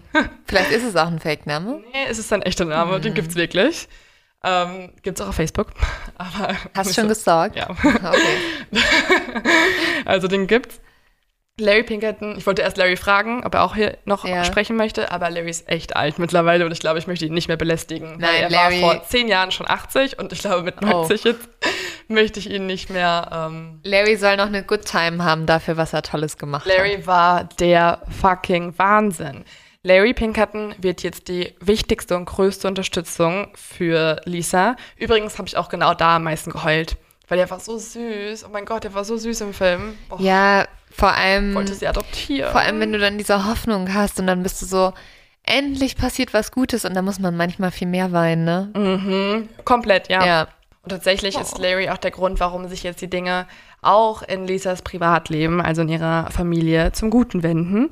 Denn er hört ihr zu, er bemerkt, dass Lisa auch nicht nur diese eine Geschichte erzählen kann, sondern von ganz vielen anderen Dingen erzählen kann. Das merkt er, als er bei ihr zu Hause anruft und da niemand das Ganze wiederum glaubt. Und da denkt sich auch Larry Pinkerton, was ist denn da los? Der Großvater reagierte auch ganz, ganz komisch, wo sich der Ermittler auch schon dachte, okay, so würdest du nicht reagieren, wenn du nicht Scheiße am Dampfen hast. Und deswegen geht der auch den ganzen Ermittlungen nach und nimmt Lisa zum ersten Mal ernst. Er ist eigentlich der erste Mensch, den sie jemals getroffen hat, der ihr glaubt. Ja. Lisa erzählt Larry Pinkerton jetzt alle Details, die sie sich gemerkt hat. Natürlich sehr, sehr viele. Sie kann die Wohnung beschreiben, den roten Teppich. Beim roten Teppich hört Larry Pinkerton natürlich extrem doll mhm. auf, weil er ist auch der Detective, der ähm, in der anderen Sonderermittlung mit drin ist. Also er sucht ja den Serienmörder in Tampa. Das heißt, es gibt mittlerweile auch schon eine eigene Soko in dem Fall. Und die Dinge, die Lisa erzählen kann, sind sehr auffällig, weil sie sich mhm. ähneln. Lisa kann ihm erzählen, welches Auto benutzt wurde, eben dieses rote Auto mit dem Magnum auf dem Armaturenbrett. Kannst ja auch wirklich nochmal komplett mit denen abfahren eigentlich. Ja, das also, ist, ja, das ist, haben sie auch gemacht. Ja. Mit diesen ganzen Informationen fällt es der Polizei natürlich jetzt extrem viel leichter, den Täterkreis einzugrenzen, weil sie wissen, wo sie suchen müssen und wonach. Nämlich nach jemandem, der genau dieses Auto besitzt. Denn die Polizei konnte herausfinden, dass das Wort Magnum auf dem Armaturenbrett nur in einem 1978er Dodge Magnum vorhanden ist. Hm. Das heißt, sie wissen ganz genau, dieses rote Auto, der und der Marke aus dem und dem Baujahr, ist das des Mörders. Und deswegen schauen sie sich jetzt alle Besitzer in der Gegend an. Außerdem können die Ermittler an Lisas Kleidung rote Teppichfasern finden und bei den Opfern wurden genau die gleichen roten Teppichfasern gefunden. Und das ist auch der Moment, wo klar wird, es ist der gleiche Mann, nach dem man hier Ausschau halten muss. Wie heißt dieser Mann überhaupt? Hast du das schon? Nein, das ist ja die Verraten? große Frage. Ah, und das wissen wir auch noch nicht. Also um diesen Mann geht es genauer in der nächsten Folge. Aber in dem Moment haben sie ja auch herausgefunden, dass dieser Täter nicht nur Lisa entführt hat, sondern dass er halt mehrere Frauen auch umgebracht hat, ne? Genau, ja, dass der gleiche Ja. ist. Also, dass er mehrere Frauen umgebracht hat, dieser eine Mann war eh klar. Okay. Weil es wurden öfter Ja. mal rote Teppichfasern gefunden. Aber dass sie den kennt und Also weiß, diese wer Verbindung es ist, war genau, halt nicht die klar. ist jetzt neu Ja. klar. Und 30 Männer haben bisher versucht, den zu finden und herauszufinden, wer es ist, kam aber nicht weiter. Und jetzt haben sie halt dieses 17-jährige Mädchen, Bis die ganz Lisa genau kam. weiß, wer es halt ist. Dum, dum, dum. Und tatsächlich hat die Taskforce ganz schön Glück, denn nur einen Tag nachdem Lisa McVeigh allen Ermittlerinnen und Ermittlern erklärt hat, um wen es sich eigentlich handelt, nach wem sie Ausschau halten müssen und sich alle erneut auf die Suche nach diesem Mann machen, da fährt ein Ermittler namens Wolf gerade durch die Straßen. Und er sieht plötzlich, dass genau diese Art von Auto, die sie suchen, vor ihm an der Ampel hält. Neben der Ampel ist ein Kino. Aus dem Auto steigt ein Mann aus. Er möchte eigentlich sich einen Film angucken, alleine. Also hat auch keine Freunde offensichtlich. Wollte sich vielleicht auch ein neues Opfer suchen? Ja, nee, er wollte sich wirklich einen Film angucken. Okay. Er hat einfach einen coolen Abend geplant. So, hat die Entführung Mhm, war jetzt witzig. vorbei. Ja. Lisa ist entkommen, war echt stressig. Er muss sich jetzt mal abreagieren Bisschen und braucht ein bisschen Fun, muss Ja, sich ja. einen Film angucken. Genau. Er fragt den Mann, wie er heißt, und der Mann stellt sich als Bobby Joe Long vor. Oh. Und tatsächlich ist Bobby Joe Long auch der Mann, bei dem man dann ziemlich schnell in seiner Wohnung Fingerabdrücke von Lisa gefunden hat. Man hat festgestellt, dass er in einer Wohnung mit frisch lackierten Wänden lebt, mit rotem Teppichboden, dass er einen Schnurrbart hat, gestutzte schwarze Haare, breit und groß gebaut ist und auch ein blutiges Tampon im Auto hatte. Also all das, was Lisa für die Beweisaufnahme gesammelt hat, trat wirklich genau so ein und konnte von den Ermittlern genauso gefunden werden. Bobby Joe Long wird dann natürlich auch dementsprechend sofort verhaftet und der 31-Jährige, so alt ist Bobby Joe Long gewesen, kommt wegen dem Vorwurf der Entführung und der sexuellen Nötigung ins Gefängnis. Und er kann auch als der Serienmörder identifiziert werden, der in ganz Florida für Angst und Schrecken gesorgt hat. Und, Und- die Frau, die dafür war verantwortlich Lisa ist, McVeigh. Es ist so Ja. krank. Und jetzt kommen wir noch zu einer anderen guten Nachricht, denn Larry Pinkerton war der beste Freund auch irgendwann von Lisa, also nicht nur ihr Unterstützer, die haben sich so gut verstanden, dass sie dass Lisa auch irgendwann entschieden hat, dass sie auch Polizistin, genauso wie Larry Pinkerton werden möchte. Und sie hat dann sogar bei ihm ihre Ausbildung gemacht, hat in seiner Abteilung angefangen zu arbeiten und ist bis heute immer noch in der gleichen Stadt, weiterhin in Tampa, arbeitet dort immer noch als Polizistin und hat den Schwerpunkt, dass sie Kinder beschützen will. Also sie arbeitet äh, als quasi auch Security öfter mal in Schulen und äh, kümmert sich genau auch um ihr Alter. Also als sie damals entführt Ja. wurde, war sie ja 17 und sie kümmert sich um 12- bis 18-jährige Kinder. Und sie hat gesagt, dass unter ihrer Aussicht niemandem was passieren wird. oh, also das nenne ich mal ein Happy End, ehrlich und gesagt. Vielleicht noch ein ganz kleines weiteres Happy End. Tatsächlich hat Larry Pinkerton ja herausgefunden, dass der Lebensgefährte der Großmutter nicht so richtig koscher wirkt. Er hat sich dann von Lisa alles erzählen lassen, was bei ihr zu Hause eigentlich so abgegangen ist. Und nur 24 Stunden später konnte dann der Freund der Großmutter verhaftet werden, auf Haftbefehl von Larry Pinkerton wegen Kindesmissbrauchs. Sehr gut. Und Mega gut. ist sie nicht auch ähm, zu irgendwie einer Tante oder so gekommen? Sie musste da doch nicht weiter wohnen, oder? Genau, sie musste dann nicht weiter wohnen. Sie war danach bei, genau, bei einer Tante und äh, hat dann auch irgendwann sich eine eigene Wohnung gesucht und hat mittlerweile zwei Katzen, sie hat einen Hund, sie hat einen Mann, der, der sie unterstützt, der auch Polizist ist und äh, führt ein sehr glückliches Leben, sagt sie. Also vielleicht ist auch jetzt das auch die richtige Stelle, wo Lisa selber sprechen sollte. Mhm. Und deswegen würde ich sie jetzt ein bisschen länger reinnehmen, weil sie hat eine sehr, sehr, sehr bewegende Schlussrede gehalten. Und äh, ich übersetze es dann danach nochmal. Taschentücher rausholen. Ja. I do not feel guilty. I do not feel ashamed of what happened to me. We deserve to be recognized not as victims, but as conquerors. Um, I think everything together, in a nutshell, is what helped me to recognize that I deserve to have a good adult life, and no one's going to take that away from me. And I've worked hard being a police officer. You know, my thing is, I, I just want to live. I just want to enjoy me and mm-hmm. learn how to take care of me. So every time I tell my story, I empower myself a little more mm-hmm. to be a mm-hmm. little bit more healthier and more strong for me. Be true to yourself and be honest with yourself of who you are. You don't have to blame others for what they put you through. Do you know what I'm saying? Yes, it was terrible what I went through and what my mom put me through and no one believes me. My grandma, her grandma's boyfriend, this serial killer. But it comes a time in life to take accountability for your own actions and become someone you were meant to be. You know, and I took everything that I had been through in my life to make me become the person I'm today. Mm-hmm. It's not because I always say I am not the person I am because of what happened to me. I am the person today because of what I've been through and how I have responded. I fail every day. I fail as a human being like everybody else. Mm-hmm. But I get right back up and I do it over to make sure that I am happy within and just be happy and enjoy life. Go have a piece of chocolate pie, you mm-hmm. know, go have that beer and enjoy your life or, or go skydiving, go, go hot air ballooning with someone or you go swim with the dolphins, but just climb that mountain that you're scared to climb. And, you know, whether it's metaphorically or not, Ich finde es so beeindruckend und man muss sagen, sie hat halt absolut recht, ne? Also egal, was euch passiert ist oder was euch passieren wird, das ist nicht, was euch ausmacht, sondern was euch ausmacht, ist, wie ihr damit umgeht und wie stark ihr seid. Und ich glaube, ähm, gerade so, wenn man im jungen Alter ist oder als Jugendlicher, hat man manchmal das Gefühl, es gibt keinen Ausweg mehr. Aber Leute, das Leben wird besser. Just saying.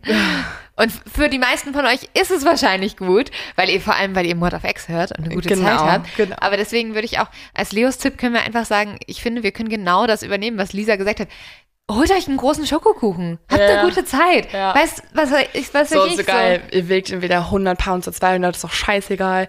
Nee, aber ich finde es auch, ich finde es so cool, weil sie hat sich ja auch unfassbar lange mit allem auseinandergesetzt und sagt dann jetzt so, das macht mich nicht aus, es ist zwar passiert, aber ich muss Verantwortung nehmen für alles, was ich tue und damit nimmt sie sich ja auch wieder ihre eigene Power zurück. Sie sagt ja. nicht, dass halt ihre Vergangenheit, ihre Mutter, ihre Großmutter, der Serienmörder, dass die ihre Zufriedenheit zerstören oder halt auch eine Entschuldigung sind, weil ja. sie hat auch gesagt, jeden Tag hat sie noch irgendwie Failures. Also jeden Tag misslingt ihr irgendwas oder sie scheitert ja. irgendwo ran. Und wenn sie immer sagen würde, ja klar, ist ja auch logisch, dass ich jetzt irgendwie den ganzen Tag ja. nur im Bett liege und nicht aufstehen kann und keinen Lebenswille habe, das ist ja klar, das ist, weil ich habe ja auch das und das erlebt, ne?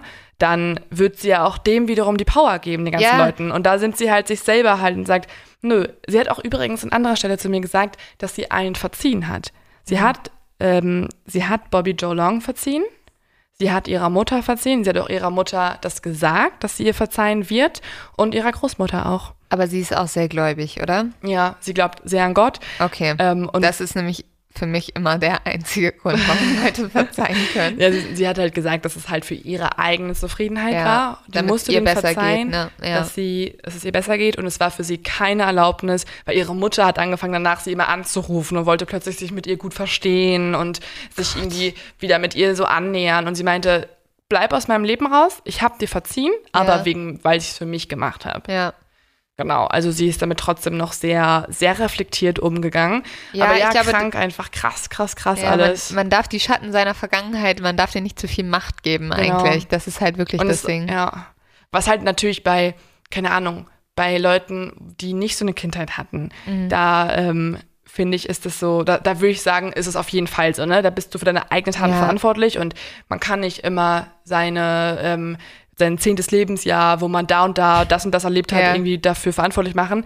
Aber bei Lisa finde ich so krass, weil natürlich hat sie extreme Einschränkungen im Leben. Ja. Sie hat zum Beispiel auch am Anfang gesagt, wo ich sie gefragt habe, ähm, was für einen Ratschlag würdest du Leuten geben, die zum Beispiel ähm, sich irgendwie schützen wollen? Da Ja. hat sie gesagt, egal für wen das jetzt ist, ob das jetzt für ein Kind ist oder für eine Frau oder für egal wen, sei immer extrem wachsam. Es kann jederzeit dir was zustoßen, es kann jederzeit was passieren, sei jederzeit topmäßig informiert darüber, was in deinem Umfeld passiert. Was natürlich auch krass ist, Ja. weil ich meine, ich bin das Gegenteil von dem, ne? Ich gehe durch die Welt und bin so, ah ja, mir passiert schon nichts.